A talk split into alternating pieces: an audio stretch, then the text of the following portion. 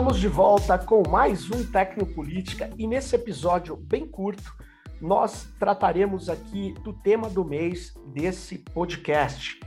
E nesse mês nós vamos tratar é, de um tema extremamente relevante que é o colonialismo de dados e as infraestruturas do digital.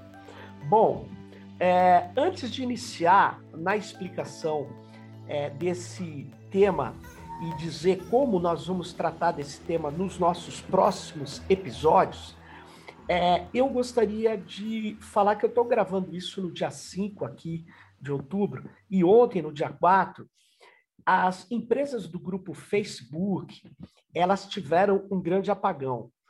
Uh, o Zuckerberg, a partir dos seus interlocutores, afirmou que Facebook, Instagram e WhatsApp é, ficaram praticamente sete horas é, desligados, da, desconectados da rede, por um problema na configuração é, das máquinas é, que ligavam a sua infraestrutura, os seus data centers, e que depois colocavam à disposição é, na internet aberta.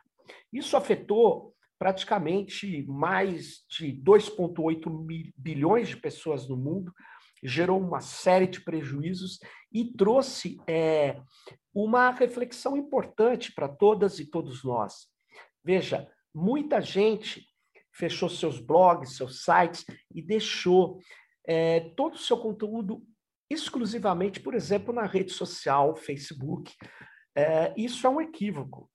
É, há, há, várias vezes os pesquisadores têm apontado que você não pode depender de plataformas que têm uma gestão autocrática. Elas não seguem regras democráticas, elas mudam seus termos de uso.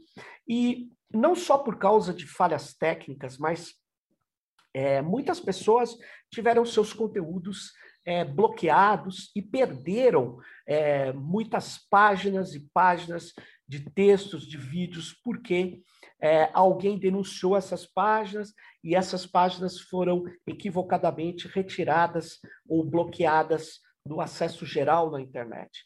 Então, é, muitas pequenas empresas apostam toda a sua ação exclusivamente dentro do WhatsApp, do, do mensageiro é, instantâneo.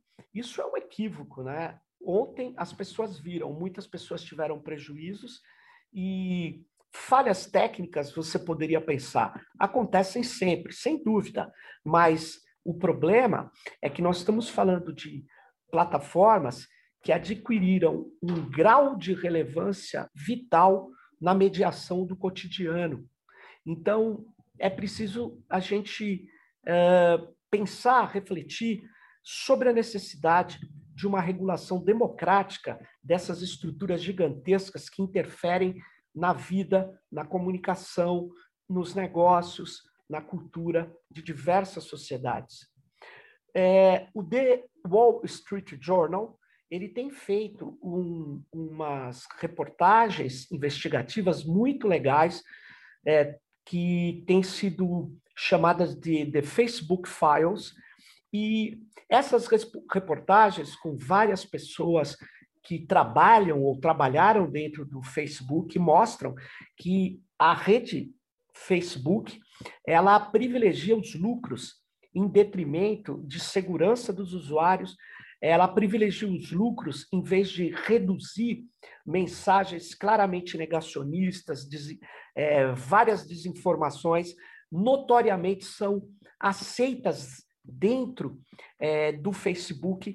Por quê? Porque elas exploram a espetacularização, mantêm mais as pessoas conectadas na plata, nas plataformas, para que a plataforma é, extraia padrões dessas pessoas e atinja essas pessoas com marketing, com publicidade que ela vende.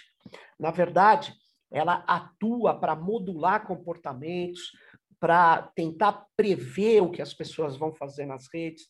E nós vimos que é, o The Facebook Files do The Wall Street Journal está trazendo para a gente é, o desencanto para aquelas pessoas que pensavam que as plataformas são neutras, e que elas só trabalham é, para produzir a melhor experiência de cada usuário e usuária. Não é bem assim. Essas é, é, não é por menos que ontem, no meio do apagão, o Edward Snowden é, soltou esse tweet.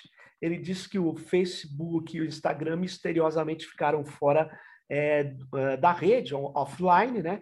E por um dia brilhante, o mundo uh, uh, uh, se transformou num lugar melhor, por causa da toxicidade que o Facebook e as suas redes, WhatsApp, Instagram, permitem que se prolifere, né? e curiosamente, uma ex-funcionária do Facebook, a Frances Hogan, ela tem denunciado pesadamente os esquemas uh, dentro da plataforma.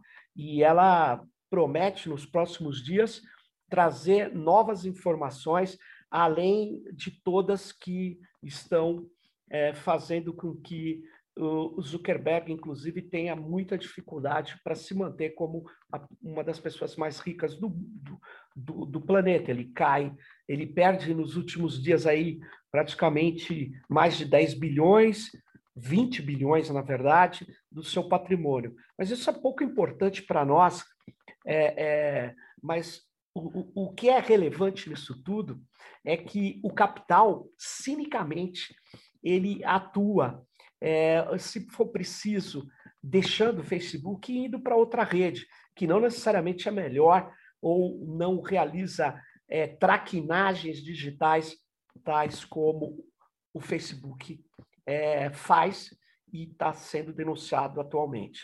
Mas vamos chegar no, temas do, no tema do mês.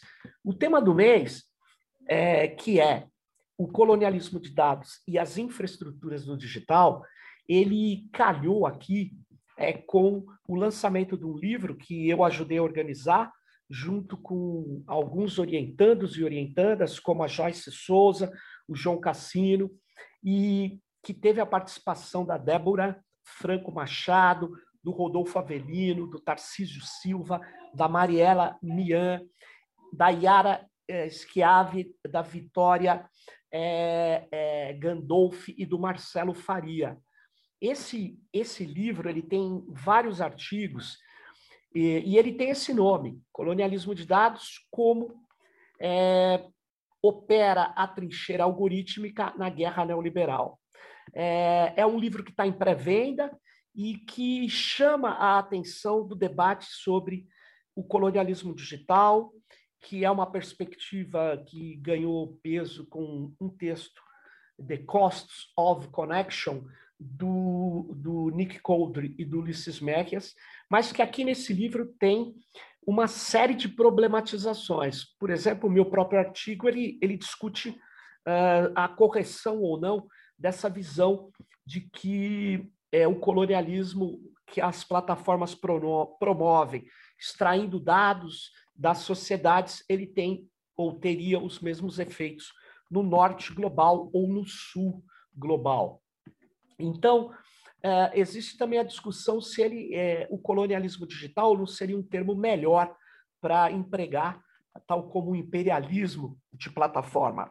Então, é um, é um livro fundamental e nós vamos trazer os autores de cada um desses capítulos aqui é, para discutir com a gente durante esse mês, é, onde o que está em questão é essas novas formas de subordinação, de violação é, da soberania digital e de dados das diversas regiões do planeta.